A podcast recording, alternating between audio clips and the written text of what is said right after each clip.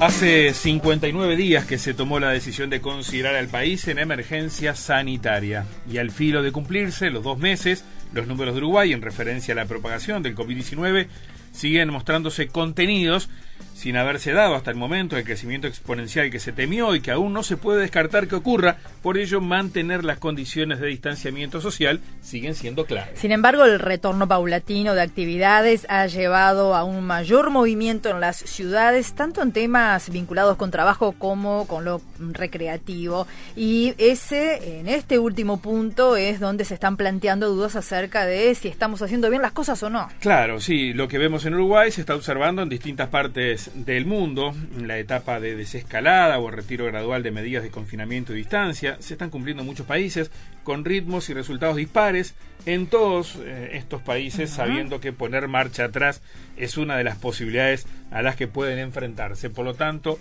paso a paso, día a día en esta historia. Y en esa línea, ¿verdad? Aquí eh, se han conocido detalles a propósito de algo que venimos trabajando, Rosy, sí, sí, hace eh, días. desde hace días, ¿verdad? Y de cerca. ¿De qué forma eh, se van retomando la atención a los usuarios de salud, a los uruguayos en general, que demandan atención de especialista o policlínicas suspendidas en su momento? Y ni que hablar las cirugías.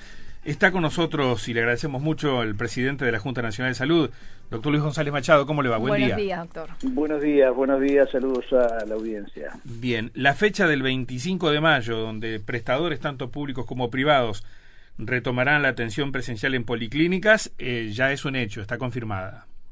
Bueno, es la fecha que hemos eh, establecido. Eh, lo más importante, estaba escuchando la, la buena introducción de ustedes.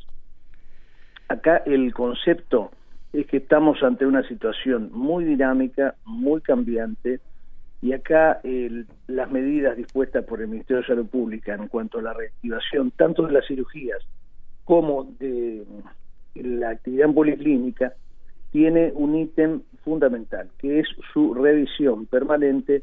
Está establecido en la resolución que establece la cirugía que cada 15 días nosotros vamos a estar eh, actualizando las disposiciones, incorporando, modificando, eh, retirando algunos requerimientos en función de cómo evoluciona la, pandemia. O sea que eh, reiniciamos la actividad el 25 de mayo y digamos que por el 10 de junio ahí se puede tomar una medida de eh, incrementarlas o enlentecerlas. Exactamente, exactamente. Más concretamente, la cirugía que está comenzando el, próximo lunes, el 18 de mayo, sí. allí es el proceso es más complejo porque eh, eh, eso implica que el paciente que va a ser intervenido tiene que someterse a un aislamiento obligatorio en su domicilio durante 10 días y luego ser nuevamente reencuestado y luego proceder a la cirugía. En el caso de las policlínicas, las medidas son de otra naturaleza, tienen que ver con un, una reorganización de los flujos de pacientes, con eh,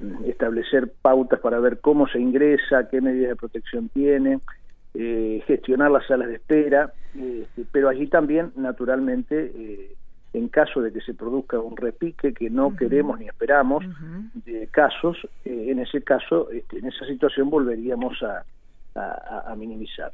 Doctor, ¿qué pasa ante una situación de urgencia, que haya que operar a un paciente, una paciente de urgencia, por algún accidente o, bueno, por algún... muy, muy buena consulta, muy buena consulta. En primer lugar, nosotros destacamos que la urgencia y la emergencia nunca dejó de ser ni tampoco los casos de pacientes oncológicos. Fíjese que nosotros hicimos un relevamiento en todo el país y ahí encontramos que prácticamente el promedio de cirugías no fue de cero, sino que fue de un 30% de lo que se hacía habitualmente. Y eso incluye las cirugías de urgencia, de emergencia, las oncológicas y algunas otras que también vimos que con buen criterio fueron puestas eh, en, coordinación y en ejecución, en particular en, en departamentos en los cuales eh, no hubo ni hay pacientes con coronavirus. Eh, doctor González, prioridades. Uno supone, por ejemplo, enfermos crónicos, embarazadas. Sí, claro. ¿sí? así, Está, así está establecido, así está establecido. la atención en policlínica, en primer lugar, que tuvo la, la innovación en esta en esta situación de pandemia de la irrupción en forma no prevista ni planificada, pero muy beneficiosa de las acciones de telemedicina. Fíjese que hasta este momento incluso fuera de la pandemia, no está permitido atender al paciente por teléfono, tampoco está permitido, es más, está penado, tampoco está permitido prescribir medicamentos este, por teléfono, porque es una situación que puede prestarse a, un uso no racional de los recursos. Este, sin embargo, nosotros eh, en el medio de, la, de las disposiciones habilitamos esto y estamos encontrando con que ha sido un elemento este, que bien usado debe quedar como un recurso permanente. Eh, a tal punto que incluso siguiendo recomendaciones y, experiencias, les estamos planteando a los eh, a las instituciones de salud que ensayen en lo posible alternar una consulta presencial con una consulta telefónica de tal forma de minimizar, si un médico ve cuatro pacientes por hora, le decimos, bueno, vamos a tratar de que vea dos pacientes. Y el resto del tiempo lo dedique a la atención telefónica. Claro, hay un conjunto de pacientes que no van a poder estar eh, concurriendo. Claro, esto también tiene que ver mucho con, con, un cambio de cultura que creo que todavía estamos lejos de adoptar totalmente, doctor. No, pues, eh, a ver, eh, conversando con, con, con con profesionales médicos en estos días y decían, sí, bárbaro, en la consulta, en las recomendaciones telefónicas y cuando termino y me despido el paciente me dice, ¿y cuándo lo veo? Claro, claro. Sí, sí, sí, sí, naturalmente. Bueno, ahí está. Eh, no, eh, acá no hay hechos absolutos. Ahora, la, conclusión. Enfrentamos una pandemia. Primera conclusión, el sistema de, de salud respondió en forma ágil, en forma dispuesta y en forma muy flexible.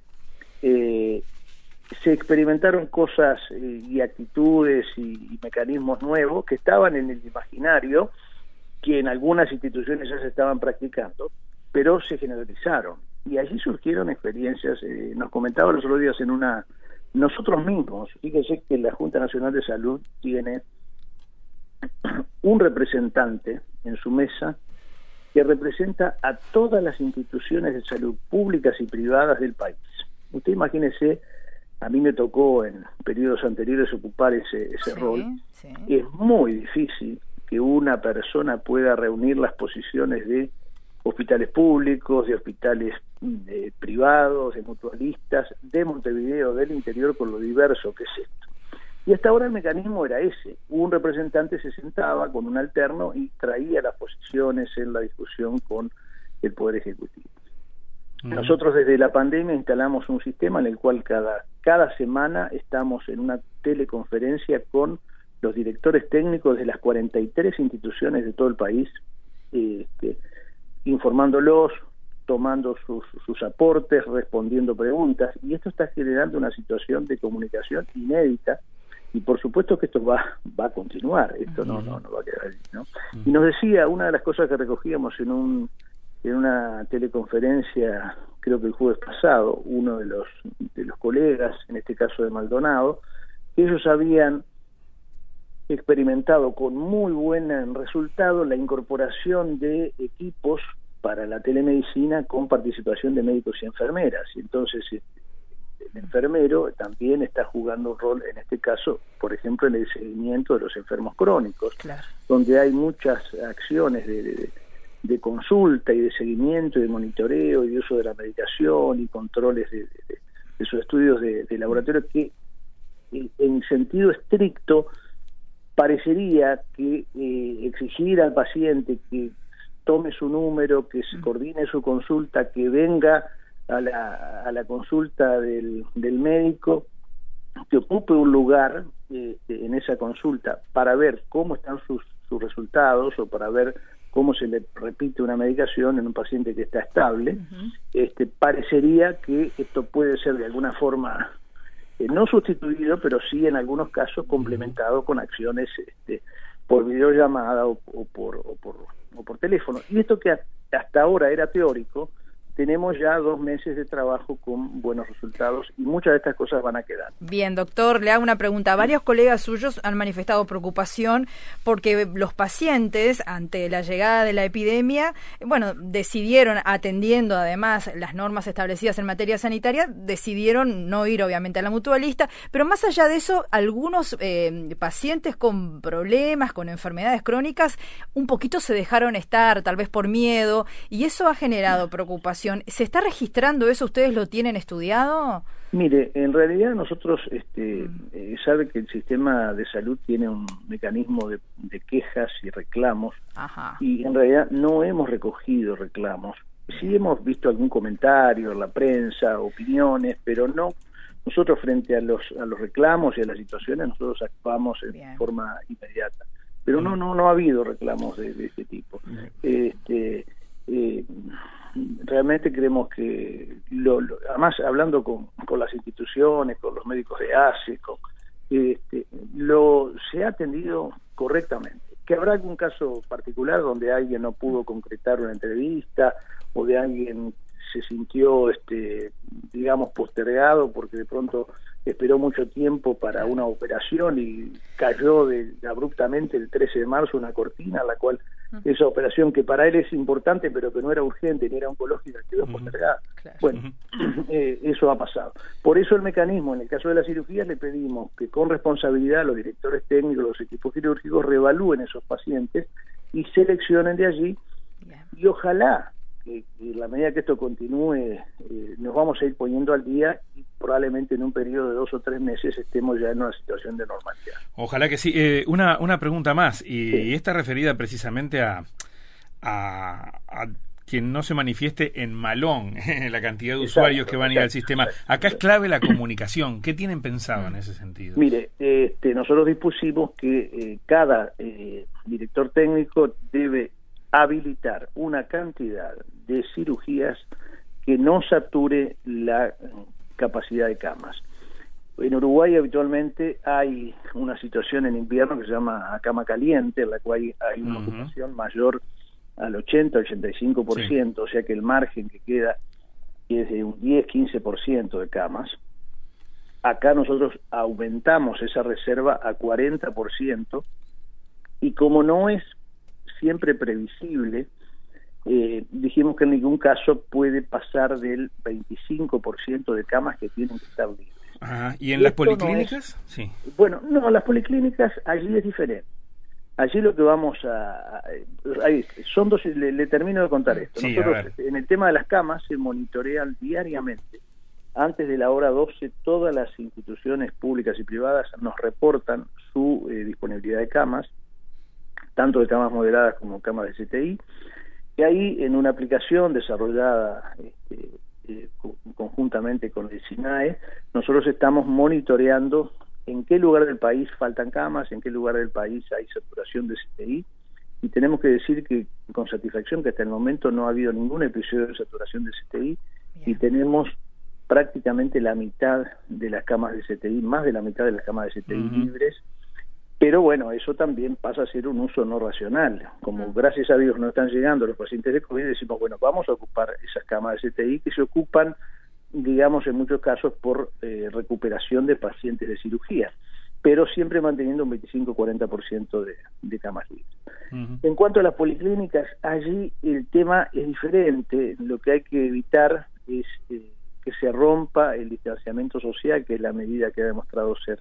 efectiva en esto por ello, eh, estamos elaborando un protocolo y cuando digo estamos elaborando es eh, nosotros estamos desarrollando un estilo de gestión sumamente participativo en la cual a partir de lineamientos del, del ministerio que elaboramos conjuntamente con la Dirección General de la Salud lo ponemos a consideración tanto de las gremiales médicas, en este caso FEMI, que son los médicos del interior, y Sindicato Médico de Uruguay, eh, ellos hacen sus aportes, lo enriquecen, también lo conversamos con las con las mutualistas y entre todos vamos este, gestando una norma que luego se hace obligatoria.